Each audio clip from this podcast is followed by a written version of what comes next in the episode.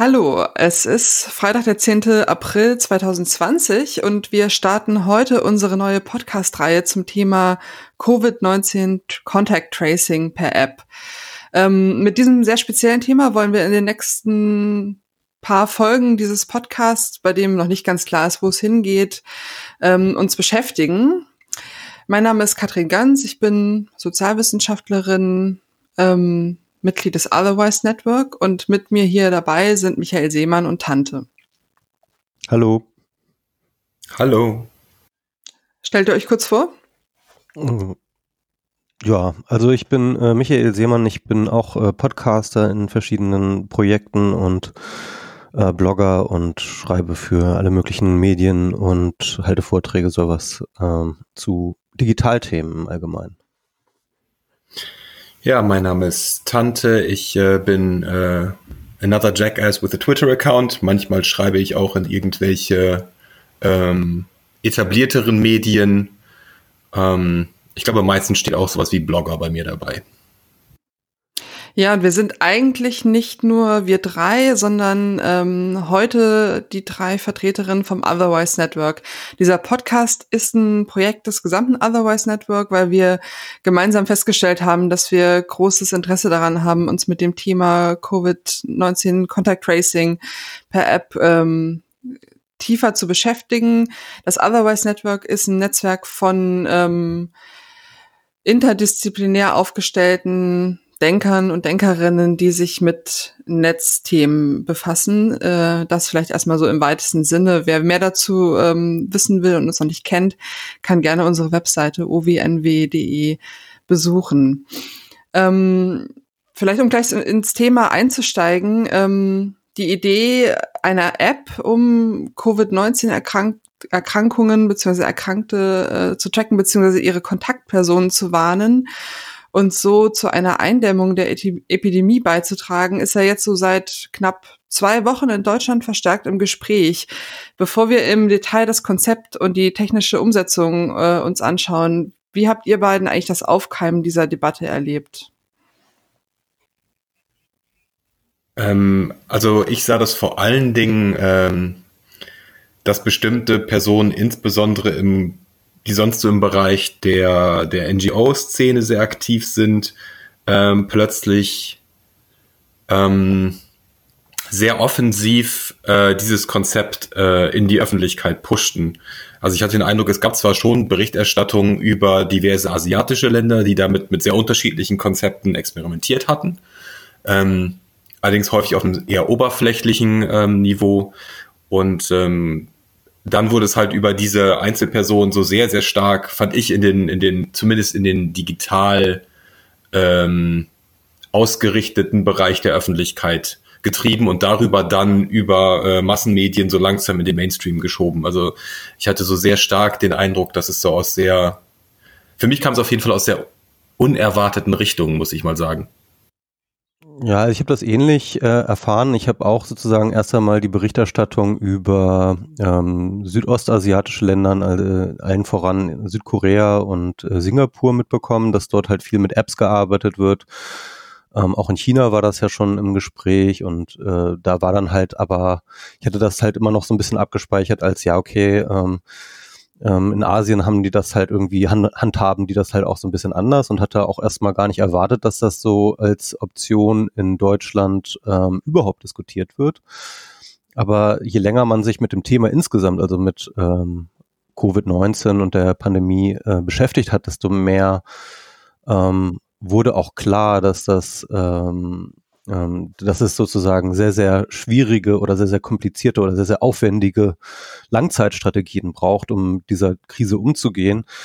Und deswegen hatte ich eigentlich irgendwann auch tatsächlich so ein bisschen das Bedürfnis, ähm, dass diese App-Diskussion nach Deutschland kam und war dann aber auch überrascht, als sie dann plötzlich einfach so da war. Ne? Also ähm, äh, das erste Mal, als ich das mitbekommen habe, war das halt über das Wir gegen Virus ähm, Hackathon von der Bundesregierung. Ähm, da war das, glaube ich, zum ersten Mal so richtig in Deutschland im Gespräch, so eine Contact Tracing App zu machen, wobei ähm, zu dem Zeitpunkt noch nicht bekannt war, ähm, aber relativ sicher schon ähm, daran gearbeitet wurde an diesem PEP TPT-Netz-Ansatz, äh, den wir wahrscheinlich nachher genauer mal vorstellen werden, ähm, dass das aber auch schon länger sozusagen in Arbeit ist. Also das hat mich dann auch überrascht, dass ähm, hier schon eigentlich schon relativ weit fortgeschritten schon im Hintergrund gearbeitet wurde. Ja, ich habe äh, tatsächlich ja auch äh, die, anders als ihr, glaube ich, die asiatische Diskussion nicht so genau verfolgt oder die Projekte, die es dort gab. Ähm, hab dann äh, mitgekriegt äh, vor ein paar Wochen, als Jens Spahn, ähm, da gab es ja kurz kurzen Moment, wo in, in so einem Vorschlag äh, ges ganze Gesetzespakete neu zu schnüren, jetzt ähm, um auf die Krise zu reagieren, auch die Location-Daten einmal mit vorkamen und das ist ja relativ schnell schon wieder auch von der Bühne verschwunden. Und dann kam jetzt eben von ein paar Wochen diese äh, Diskussion so richtig auf. Und tatsächlich ja auch, ähm, das hat uns ja, glaube ich, alle ein bisschen überrascht mit Akteuren und Stimmen aus der Zivilgesellschaft, die sonst oft solche Projekte eher kritisch von außen begleiten, ähm, also Leute aus dem Chaos Computer Club, Ulf Burmeier ähm, und so weiter, die äh, ja wirklich auch wichtige Stimmen sind in dem in den Diskursen sonst. Und ähm, ja, wo ich irgendwie dachte, das ist interessant, dass die jetzt anscheinend da ähm, vielleicht auch für sich gesagt haben, ich steige lieber gleich in das Thema so richtig mit ein, als dann im Nachhinein zu sagen, oh, das, was jetzt hier entwickelt wurde, funktioniert aber nicht oder ist irgendwie aus verschiedenen Gründen hochproblematisch. Ähm, wir hatten ja im also wir haben beim beim Otherwise Network ähm, regelmäßige Treffen und im letzten beim bei unserem letzten Zusammenkommen waren wir dann ähm, haben wir gemerkt, dass das eigentlich das Thema ist für uns, was gerade brennt und wo wir super viele Gedanken zu hatten, die wir austauschen wollten, weil es ja tatsächlich auch ein Thema ist, wo neben den ich sag mal informatischen Fragen ähm, wie kann man sowas umsetzen und den epidemiologischen Fragen, die da dranhängen, ja auch noch eigentlich alle anderen Expertisen auch mit berührt sind. Also soziologische Fragen, Fragen von, wer hat eigentlich Zugang zu welchen Geräten, wie funktioniert eigentlich so eine persönliche Motivation oder auch eine soziale Motivation, an sowas mitzumachen. Ähm, Deshalb die Idee, einen Podcast dazu zu machen, vielleicht ein Podcast auch besser, als äh, sich auf Twitter damit auseinanderzusetzen, weil es dann ja doch auch die Möglichkeit gibt, ein bisschen ähm, komplexer vielleicht auch über die Themen zu reden oder so geht's mir zumindest immer, man bei Podcasts ja auch merkt, dass äh, Leute selbst oft eine ambivalentere Position zu Sachen haben, als ähm, es im Gelesenen manchmal aussieht. Ähm, ja, und vielleicht, vielleicht können wir ins Thema einsteigen mit der Frage, ähm, welches Problem diese Contact Tracing App eigentlich adressieren soll.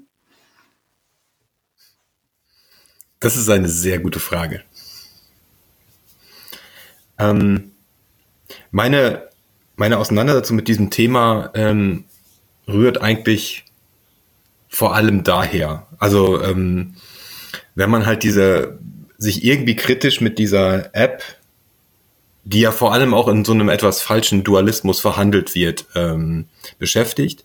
Also der falsche Dualismus ist äh, die Behauptung, es gibt halt entweder diese irgendwie durch Kryptographie datenschutzsichere App oder es gibt eine ganz schlimme Totalüberwachungs-App, aber es gibt nur genau diese zwei Optionen, ähm, brachte mich dazu, sich die Frage zu stellen, wo kommt eigentlich dieses Narrativ her? Warum haben wir denn jetzt eine, eine App, und äh, jetzt hätte man natürlich sagen können, wenn man nachweisen könnte, dass diese Apps in ähm, den asiatischen Ländern, die das benutzt haben, so einen massiven Impact gehabt hätte, dann hätte man ja einen sehr klaren Case gehabt. Zu sagen, okay, wir haben da gesehen, das tut das und das, das löst, äh, keine Ahnung, man kann sonst nicht nachvollziehen, wer wen getroffen hat oder was auch immer man damit tun möchte.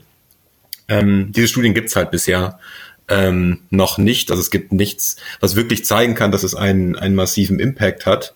Und es hat natürlich auch so einen sehr komischen, es hat, es hat so einen sehr, sehr tech-solutionistischen Ansatz. Also wir haben hier ein großes soziales, ökonomisches, gesundheitliches Problem in der Gesellschaft und jetzt brauchen wir irgendwie was aus dieser Tech-Szene, die das löst. Irgendeine App. There's an app for that and there needs to be an app for Corona.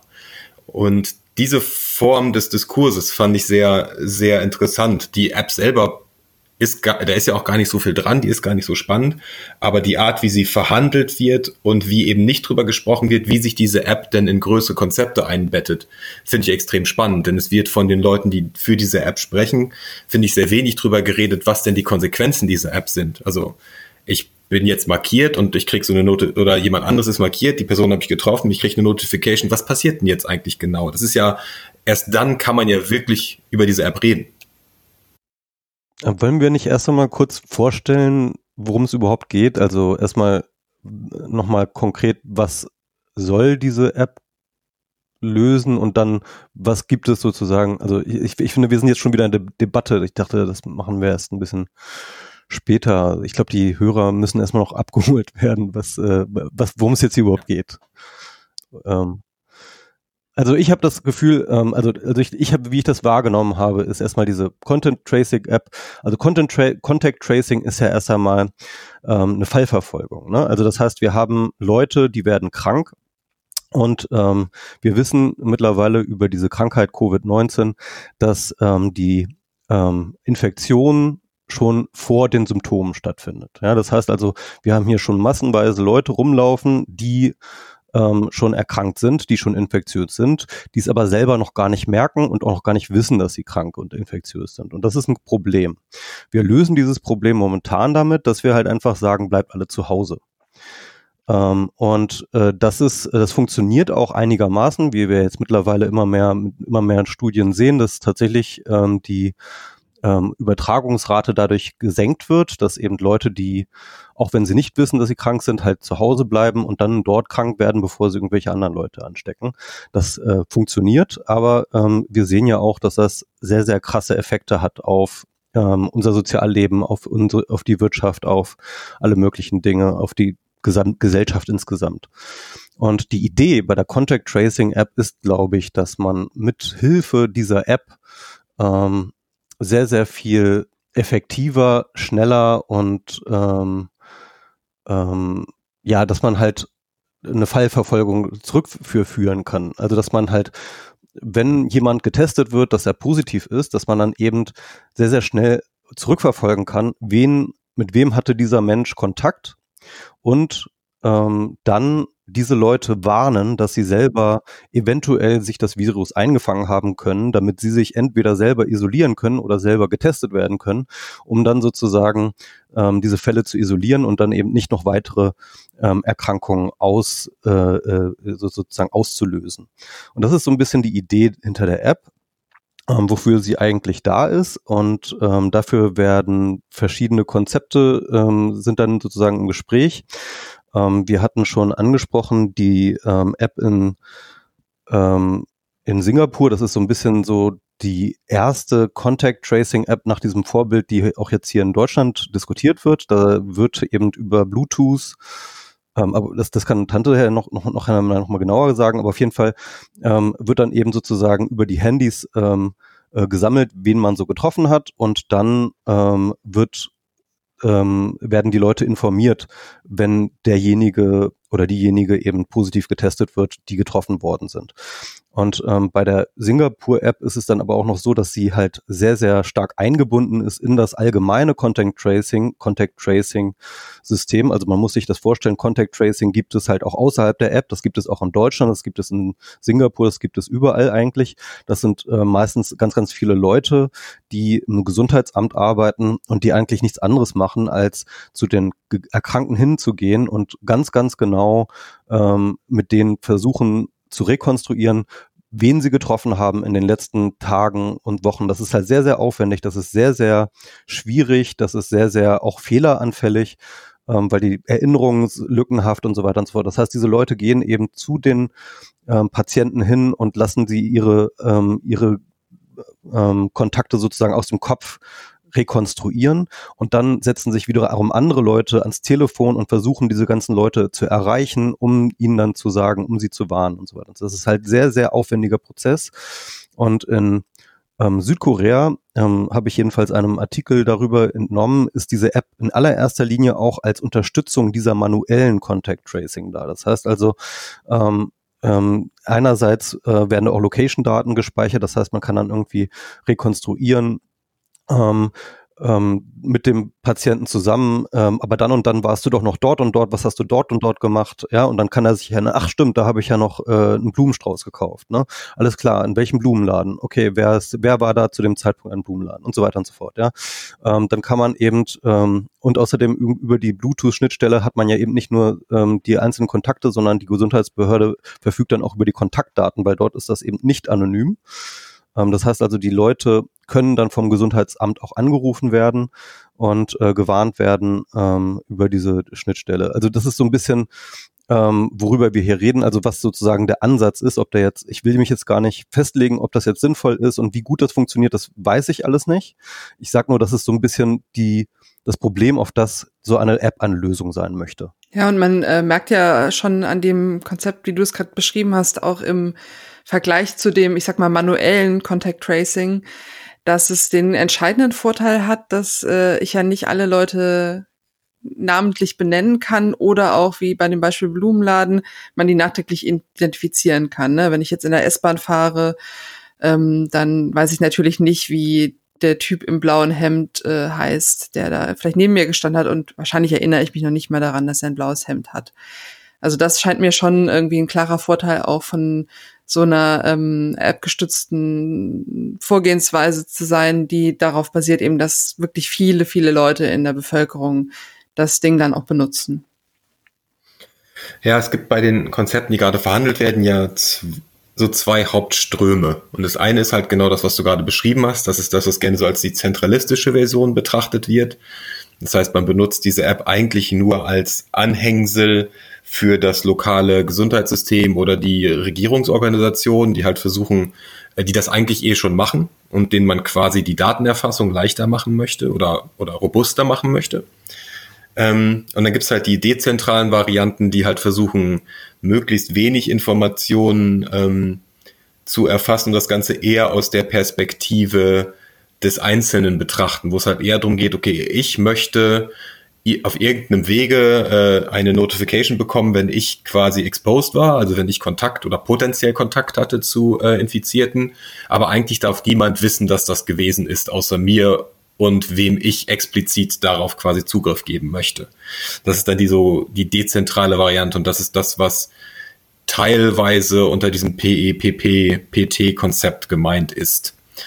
Ähm, das hat einfach, man, man sieht an diesen beiden Konzepten schon, dass die dass die Ausrichtung so ein bisschen unterschiedlich ist. Das, was du vorgeschrieben, was du, Michael, gerade vorgestellt hast, da geht's halt wirklich drum, ähm, hoheitliche Aufgaben zu unterstützen und äh, natürlich auch potenziell ähm, mehr Daten zu erfassen, um zum Beispiel Wissenschaftlerinnen und Wissenschaftlern ähm, das Erzeugen besserer Modelle zu erlauben. Und das wurde gerade in der deutschen Community halt sehr stark oder in der europäischen Community sehr stark wahrgenommen als sehr übergriffig und als äh, zu viel Überwachung. Und deshalb hatte sich halt unter diesem PEPP-PT-Label, was vielleicht nicht das günstigste Label ist, wenn man so aussprechen muss, aber unter diesem Label ähm, haben sich halt viele äh, Forschungsinstitute, ein ganzer Zoo aus unterschiedlichen Firmen, aus dem IoT und, und ähm, Überwachungsbereich zusammengeschlossen, um halt Konzepte zu entwickeln, wie man quasi so ein ähnliches System bauen kann, bei dem aber quasi die zentrale Stelle ähm, möglichst wenig weiß. Im Prinzip auch gar nicht weiß, wer wirklich infiziert ist, sondern vielleicht noch weiß, wie viele wurden getroffen oder wie, wie viele Infektionen gibt es, aber halt eben nicht den Rückschluss auf A, Location und B, die echte Person machen kann. Das kommt halt dann sehr stark aus dieser ähm, Privacy und, und Datenschutzszene. Und das ist das, was hauptsächlich nach meiner Wahrnehmung in Deutschland als die Alternative ähm, zumindest im Internet verhandelt wird. Ähm, man muss da vielleicht noch zu sagen, es gibt ähm, auch gerade aus diesem Wir sind Wir gegen Virus Hackathon gibt es noch andere Ansätze, die auch tatsächlich weiterverfolgt werden ähm, und die teilweise noch ein bisschen radikal mehr Privacy noch irgendwie versuchen da reinzubringen ähm, als dieser PEP-PT. Ähm, und ja, jedenfalls gibt es, ähm, äh, und dann gibt es jetzt noch irgendwie so einen ähm, Ansatz aus den USA, den hattest du dir auch angeschaut, Tante, ne? Ja, aber das ist, äh, im Prinzip geht das sehr stark in diese äh, PEP-PT bzw. DP3T, das ist so eine ähm, britische Gruppe, die machen aber eigentlich alle sehr, sehr vergleichbares Zeug. Da geht es immer stark um diesen dezentralen Ansatz. Möglichst wenig Daten erfassen. Ähm, fast alle Daten sind nur bei dir lokal und es wandern halt nur über kryptografische Verfahren, werden Informationen so verteilt, dass eigentlich niemand so richtig weiß, wer was gewesen ist. Man kann halt quasi nur verifizieren, es gab potenziell einen risikobehafteten Kontakt. Gibt es denn bei den Ansätzen, die im Moment ähm, diskutiert werden, jetzt innerhalb von, also im deutschen oder Euro europäischen Kontext, äh, wirklich große Unterschiede oder macht es Sinn, tatsächlich einfach über ein, also über die Sache als ein Ding zu reden, auch wenn es da gerade unterschiedliche Gruppen gibt, die dran arbeiten? Ähm, ich meine, die Gruppen sprechen alle miteinander. Das ist, es ergibt ja auch Sinn, weil alle versuchen dasselbe Problem und häufig unter denselben Prämissen zu lösen. Ähm, das Problem bei diesem PEP-PT ist, dass man, dass es quasi keine Dokumentation gibt. Ich stand ja mal mit äh, der offiziellen Kontaktperson da äh, in Kontakt. Ähm, und ich habe da halt das an Dokumentation bekommen, was sie einem zuschicken wollen. Das ist halt so ein Sechsseiter und ein, ein Architekturdiagramm, was nicht so sonderlich viel sagt. Ich habe das auch mal öffentlich zur Verfügung gestellt, weil man ja sonst nicht rankommt unter äh, tante.cc slash share. Da kann man sich die beiden Dokumente mal angucken, wenn einen das interessiert. Ähm, da, eigentlich kann man über diesen Ansatz kaum auf technischer Basis reden. Da werden halt grobe Konzepte dargestellt. Was man sich halt angucken kann, ist das äh, sogenannte DP3T äh, White Paper. Das ist halt eine Gruppe, die sehr, sehr nah an diesem PEPPPT äh, ähm, Ansatz dranhängt. Also im Prinzip ist es so eine Art Referenzimplementierung oder, oder eine erste Referenzspezifikation dafür. Was heißt das? Und ich glaube, das ist also im Prinzip dieses, dieser, dieser PEPPPT, äh, dieses Projekt möchte eigentlich gar nicht unbedingt Software bereitstellen, sondern sie möchte sagen, so kann man dieses Contact Tracing auf eine privatsphären sichernde Art und Weise machen. Ähm, dann gibt es auch mehrere Optionen. Also PEPPPT bietet sowohl so einen zentralistischen wie auch einen dezentralistischen Weg, Dinge zu tun an. Es ist beides im Konzept vorgesehen, so dass jedes Land quasi selbst entscheiden kann, wie es das äh, System einsetzen möchte man möchte dabei aber möglichst kompatibel bleiben. Das heißt, äh, ich bin in Deutschland und ich wandere, ich gehe jetzt nach Frankreich rüber, auch wenn das gerade nicht so einfach ist. Und wenn beide halt dieses äh, PEPPPT-Konzept einsetzen, selbst wenn das eine dezentral, das andere zentralistisch ist, soll ich trotzdem, also soll es trotzdem möglich sein, dass ich eben auch Leute in Frankreich warne, wenn ich infiziert bin. Oder, oder ich auch von Leuten aus Frankreich gewarnt werde ähm, wenn ich infiziert bin. Aber da geht es eigentlich gar nicht so sehr darum, dass die halt ein, eine App bauen oder ein fertiges Konzept, sondern sagen, äh, sondern, sondern sie wollen ein fertiges Konzept bauen. Und natürlich eventuell mit so einer, mit so Code-Beispiel, den man oder mit Referenzcode, den ich nehmen kann, um es bei mir zu deployen. Ähm, aber grundsätzlich könnte ich es auch selber implementieren. Es ist halt quasi ein Standard, den sie festlegen wollen. Und dieses äh, DP3T-Projekt ist im Prinzip, ich meine, der Standard ist noch nicht äh, 100% kommuniziert, äh, von daher arbeiten die auch so ein bisschen noch so an ihrem eigenen äh, Ansatz, aber die sind sehr, sehr viel technischer, auch schon in ihrer, in ihrem, äh, in den Dokumenten, die sie bereitstellen. Da wird halt nicht einfach nur geredet darüber, dass sie Bluetooth benutzen wollen, sondern sie sprechen auch wirklich darüber, wie werden denn so Schlüssel generiert, ähm, wie funktioniert dieser Schlüsselaustausch? Wie lang sind so Messages? Welche Daten hängen da wirklich dran? Also da geht's schon sehr, sehr ins technische Detail. Ähm, da kann man halt auch wirklich technisch drüber reden, was machen die da, warum machen die das und welche Eigenschaften hat dieses System.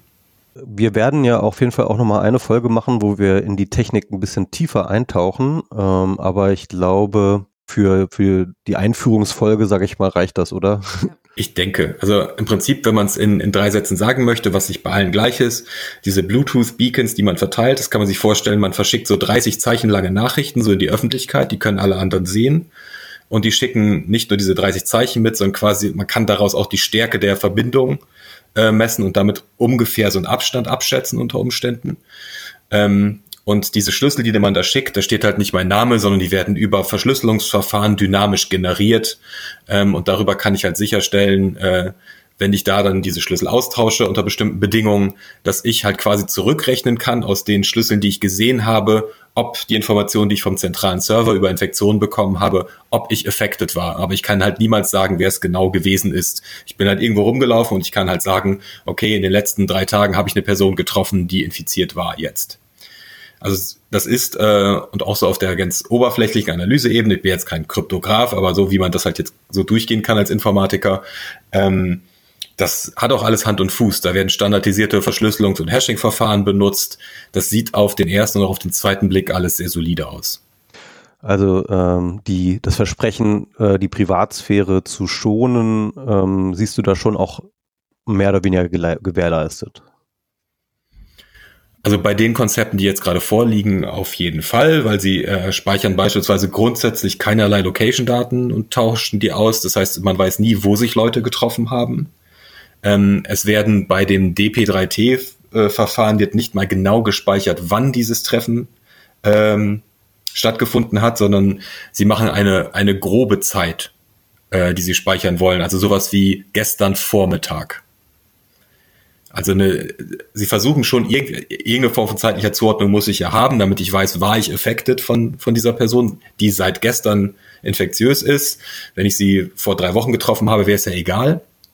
Ähm, und deshalb müssen sie eine Zeiterfassung machen, aber sie versuchen die halt so grob, wie es irgendwie möglich ist zu machen. Ja. Also ist ja ganz, ganz klar dieses Privacy by Design und ganz, ganz klar so ein Datensparsamkeit ich finde ja, dass tatsächlich auch diese Frage äh, Privacy by Design und ist es dann wiederum was, was äh, Nutzerinnen, potenzielle NutzerInnen verstehen, äh, noch eine, eine interessante Frage, vielleicht auch für eine, für eine spätere Folge, aber jetzt ähm, für heute fände ich vielleicht als, als letzten Punkt nochmal interessant, zu, äh, darüber zu sprechen, wie sich das einordnet in so die Gesamtstrategie oder in diese ähm, diese Menge von unterschiedlichen oder parallel laufenden Strategien, die es gibt oder die es geben könnte.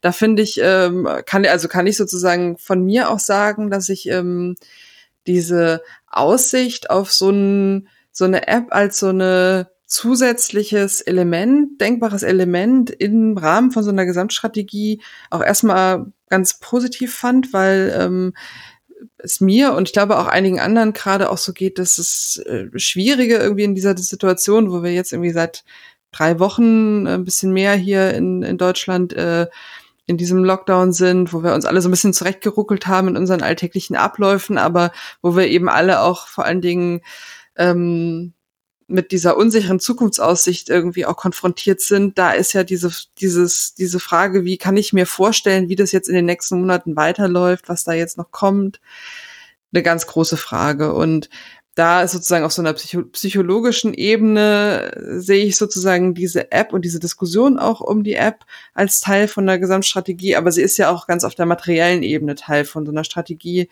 von verschiedenen Maßnahmen, die jeweils einen unterschiedlichen, ähm, eventuell auch modellierbaren Effekt haben in Bezug auf die Ausbreitung oder Eingrenzung der Epidemie. Wie seht ihr das? Ähm, ja, also ich sehe das äh, sehr ähnlich. Ich muss aber dazu sagen, ich habe das Gefühl, dass die Bundesregierung sich ziemlich bedeckt hält, was ihre Gesamtstrategie angeht. Äh, momentan ähm, äh, beschränkt sich das ja meistens auf, ja, äh, wir müssen das jetzt noch erstmal weitermachen, den Lockdown, und dann nochmal sehen und dann nochmal gucken und so weiter und so fort. Und ich glaube, ich kann schon nachvollziehen, was ähm, da so ein bisschen im Hintergrund abgeht. Denn ähm, der Punkt ist natürlich, äh, alle wollen raus aus dem Lockdown, ne? aber das Problem ist natürlich, wenn du aus dem Lockdown einfach so rausgehst, dann hast du sofort wieder eine zweite Welle an Infektionen. Das heißt also, du willst ähm, eigentlich erstmal mit dem Lockdown wieder zurück zum Containment, also wieder zurück zu der Fähigkeit, ähm, die Fälle, die du hast, zu kontrollieren. Also einigermaßen, so dass du halt Ausbrüche schnell erkennst, schnell isolierst, äh, so dass es halt nicht wieder äh, zu einem ähm, großen Ausbruch kommt. Und diese Phase hatten wir eigentlich, nachdem das da in Heinsberg explodiert ist, hatten wir eigentlich die Kontrolle verloren sozusagen. Ja, da war dann halt eigentlich vorbei mit Containment und ähm, seitdem hier ist es sozusagen flatten the curve, also die äh, Kurve flach halten, um die Bettenkapazitäten nicht zu überlasten. Aber im Endeffekt ist dieses Flatten the Curve ähm, soll halt nicht einfach nur geflattet werden. Flatten wäre ja sozusagen eins, also ähm, Reproduktionszahl eher 0 gleich 1, ähm, sondern momentan ist die Strategie schon sehr deutlich zu erkennen, da, weil da sind wir nämlich jetzt schon, ähm, ist sehr deutlich zu erkennen, wir wollen unter 1 und zwar deutlich unter 1 und zwar so deutlich unter 1, dass eben so eine Containment-Strategie wieder möglich wird. Und so sehe ich das. Und es gibt halt sehr, sehr viele Anzeichen dafür, dass das die Bundesregierung im Hintergrund auch so sieht. Also beispielsweise das ähm, mittlerweile geleakte Strategiepapier des Bundesinnenministeriums, die halt genau diese Strategie dort formulieren. Es gibt ein Interview mit Karl Lauterbach, das ist der ähm, Gesundheitsexperte der SPD-Fraktion, der im Endeffekt ähm, auch diese Strategie dort im Interview ähm, in Aussicht stellt und sagt, ähm, das Ziel, also das strategische Ziel von Deutschland würde sein, 15 Prozent Infektionsrate nur zu erreichen. Also nicht über 15 Prozent Infektionsrate zu kommen. Das muss man erstmal, das ist sehr, sehr ambitioniert. Und ich glaube, wir machen uns auch keine Vorstellung davon, wie ambitioniert das ist, wie viel ähm, Testen das erfordert, wie viel Tracen das erfordert, wie viel Manpower sozusagen man dafür braucht, um ähm, auf diesem Level, auf dem wir sind, wir haben ja jetzt keine Ahnung, wie viel ähm, 130 oder 120, 130.000 Cases mittlerweile schon, ähm, äh, wenn wir auf diesem Niveau wieder eine Containment-Strategie fahren wollen, dann wird das, ähm, dann wird das ein riesengroßer Akt. Das müssen wir uns auf jeden Fall ähm, vergegenwärtigen. Und deswegen wird wahrscheinlich der Lockdown noch ein bisschen gehen.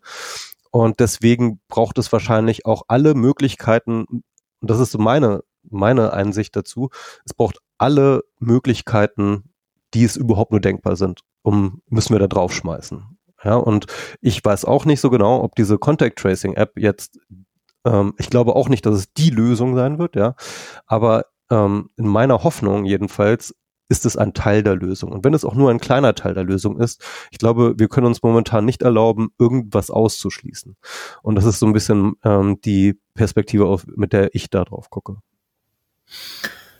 Ja, wie ihr schon äh, beide festgehalten habt, ist es, alle sind halt gerade in so einer sehr ähm, ungewissen Phase und ich glaube, das macht halt auch diesen Lockdown für viele Leute so, so, so unaushaltbar, weil er so unkalkulierbar ist. Es gibt halt eben keine Aussagen, was, was die Bundesregierung vorhat. Ich könnte mir durchaus vorstellen, wenn die Bundesregierung äh, klar sagen würde, okay, wir haben es in China gesehen, zwei Monate harter Lockdown sorgt halt dafür, dass man das Ding eingedämmt kriegt und wir werden zwei Monate harten Lockdown fahren dann wissen halt alle, wie lange geht das jetzt noch. Das ist was, wo, womit man sich, worauf man sich einstellen kann, womit man planen kann. Ähm, und zurzeit ist es halt so alle fliegen blind. Es wurde gesagt, okay, nach den Osterferien gibt es halt irgendwie eine Entscheidung, wie es weitergeht. Und dass man natürlich seine Strategie permanent evaluiert und optimiert und guckt, ob es weiterhin die richtige Strategie ist, ist ja richtig. Aber es gibt halt quasi in der Öffentlichkeit keine, zumindest für mich nicht wahrnehmbar, eine wirklich klar kommunizierte kommunizierte Strategie und das macht es für mich halt auch so schwer einzuschätzen, ob halt dieses, diese Contact Tracing App überhaupt was bringen kann oder nicht, weil ich meine, diese Contact Tracing App ergibt ja vor allen Dingen Sinn, wenn man halt die Leute nicht mehr im Lockdown haben will. Man sagt, die Leute gehen raus, ich gebe denen die App, damit ist es für mich einfacher, die Leute, die sich wieder infizieren, zu tracen und die dann zu isolieren. Das wäre ja was, wo sich die App dann in ein größeres Konzept äh, ähm, integriert und wo man dann evaluieren kann, okay, ist, hat dieses Konzept dann problematische Seiteneffekte, löst es wirklich das Problem, was wir haben wollen, erfüllt das unsere Ziele oder sowas.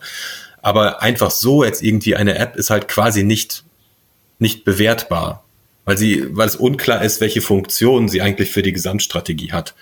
Ähm, ich habe keine Ahnung, was die Bundesregierung für eine Strategie fährt und ich bin jetzt auch niemand, der sinnvoll einschätzen kann, wirklich, welche Strategie unter den diversen Anforderungen, die wir haben, die sinnvollste ist. Denn natürlich, wir wollen erstens, dass die Menschen möglichst gesund bleiben und dass wir unser Gesundheitssystem nicht überfordern.